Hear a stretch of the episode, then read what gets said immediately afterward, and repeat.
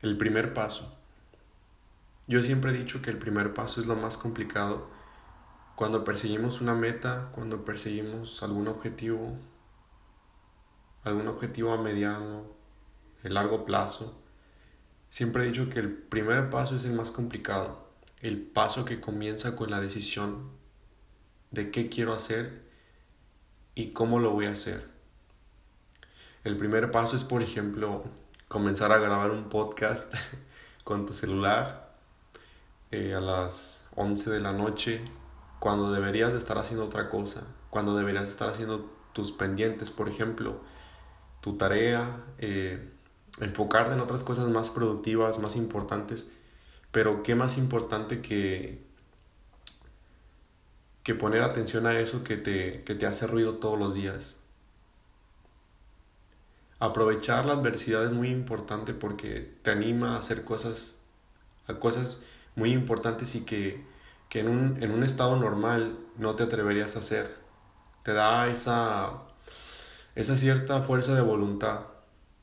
Y yo quiero aprovechar este momento de adversidad para, para empezar a hacer esto.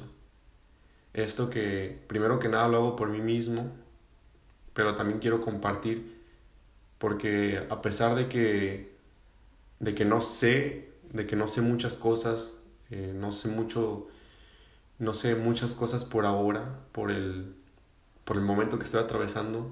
Siento que hay personas a las que les puede interesar esto, pero primero que nada lo hago por mí mismo. Y me gustaría comenzar con esa pregunta porque, porque es muy importante para mí preguntarme quién soy.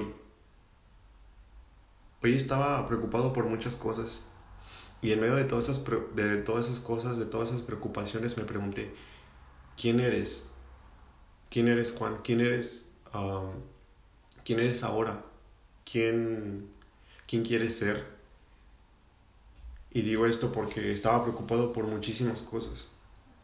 Tengo tres semanas aquí en Francia y para mí las cosas no, no han salido de, del todo bien, pero digo para mí porque yo soy una persona que que muchas personas me han dicho que, que soy una que, que, hago tormentas en un vaso de agua. Entonces, hay situaciones que no son como yo lo esperaba, que es obvio, que es, que es muy, muy cierto por el cambio de, de estar en un país diferente al tuyo. No todo va a salir como, como lo esperas, pero para una persona que, que tiene ese cierto control sobre su vida, esa cierta ansiedad sobre tener controlados todos los aspectos de su vida, para estar más tranquilo, que al final nunca es así porque siempre estás preocupado por porque todo salga bien, por alcanzar tus objetivos, tus metas. Entonces estaba preocupado por la por la licencia profesional, por estar aquí en Francia, porque me hacen falta muchísimas cosas en lo emocional, en lo, en lo material también poder hacer. Y, y con eso vienen las preocupaciones, y con las preocupaciones viene la adversidad. Entonces, bueno, tengo muchos días sin, sin hablar con mis amigos, sin hablar con mi familia y, y es, son días de, de cambio porque me estoy cuestionando realmente todo lo que soy. Creo que desde que llegué aquí a Francia, lo principal, el principal objetivo que he tenido más que nada es encontrar cambio en mi persona para poder afrontar y lidiar con esto. Y el primer cambio que, que he encontrado muy importante es, es cómo yo reacciono a, a, lo que me pasa, cómo canalizo mis, mis emociones, mis pensamientos, cómo, cómo, lo, cómo lo hago, cómo lo haces. Para mí, por ejemplo, este, a través de, de, de escuchar, no sé, música, de poner una story en Instagram incluso, que, que, cuando, me siento, cuando me siento feliz, cuando me siento inspirado, puedo compartirle a las personas una foto de lo que estoy viendo, una, un texto, una cita inspiradora. Y para mí, para mí eso es canalizar una emoción, canalizar un sentimiento, porque lo comparto con las personas en una red social, que es Instagram, que utilizo mucho. Cuando me siento triste, por, por supuesto que muchas de las veces es así, también comparto una, una cita, un, texto, una imagen, una canción, pero la comparto porque, porque yo, yo creo que eso me ayuda, pero en realidad en realidad la comparto más que nada para mí mismo, porque creo que al resto, al resto del mundo no, simplemente no le interesa. Entonces he llegado como a la conclusión de que, de que lo, lo banal que puede ser eso y lo, y lo, lo inmiscuidos que estamos, ¿no? En, en, compartir nuestra vida por, por todos lados y de, de, que se enteren de que estamos haciendo cosas o, o que somos felices o que estamos tristes, ¿no? Entonces creo que, creo que uno con, con, la, con las crisis y con las adversidades se da cuenta de muchas cosas. Entonces, bueno, yo así soy, así, así soy, comparto muchas cosas por, por Instagram porque me gusta y también aprovecho cuando me siento mal para estar solo, que, que me gusta mucho escuchar música, sentirme, sentirme cómodo y también pues a, tener esas, esas, esos malos hábitos, ¿no? De pensar y pensar mucho las cosas mientras, mientras escuchas música o, o ver eh, repetidas veces lo que publicas en tus historias de Instagram por poner un ejemplo. y también me, me, pues me pone a pensar mucho, ¿no? en, qué, en qué me hace feliz, en si eso realmente me hace feliz, en, en qué me convierte eso a mí como persona. Ah, soy una persona que comparte todo, pero es así, comparto lo que, comparto lo que en verdad es, lo que en verdad vivo.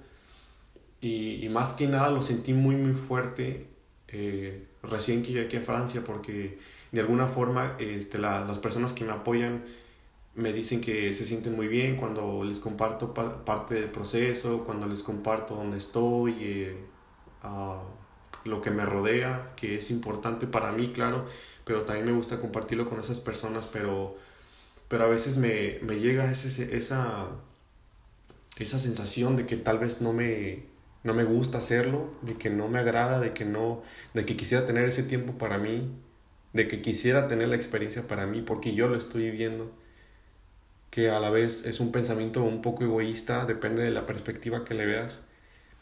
Entonces, bueno, es así, ¿no? ¿Qué se le va a hacer?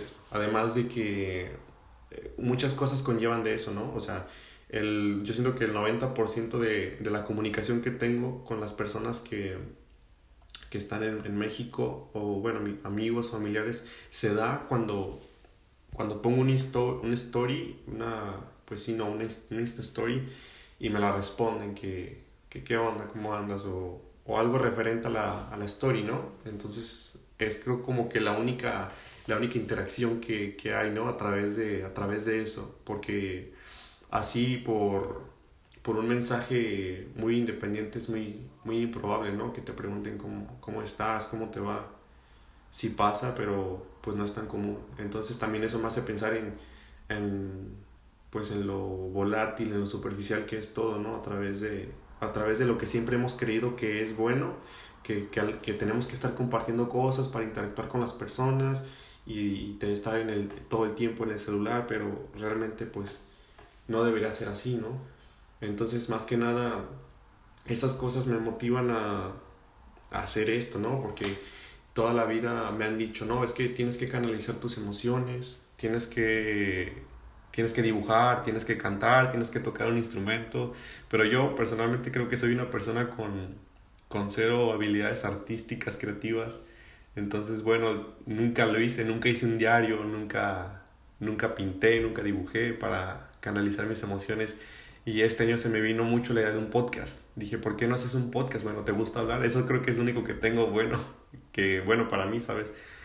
¿Por qué no haces un podcast, incluso que sea para ti, ¿no? En, en donde hables y, y, digas cómo te sientes y, y, ver si eso te ayuda y, y que también le pueda ayudar a las personas que pudieran sentirse como tú, que, que están en momentos difíciles, de adversidad, de confusión sobre quién eres, sobre lo que haces, sobre si tomas las decisiones correctas, ¿no? Entonces, bueno, aquí estoy haciendo el primero el primero de esperamos que sean muchos.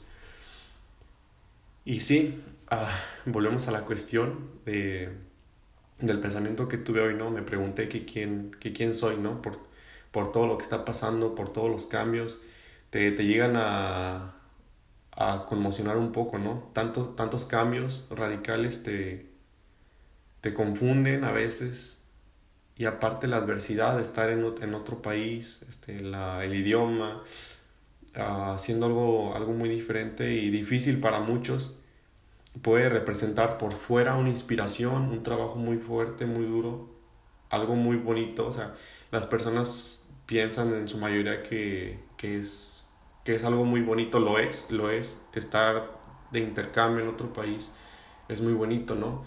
Pero por fuera pareciera que todo es color de rosa, pero pues no, o sea, conlleva muchas cosas. Conlleva muchas cosas y más para... También, cambia, también depende mucho del tipo de persona que lo está viviendo, ¿no?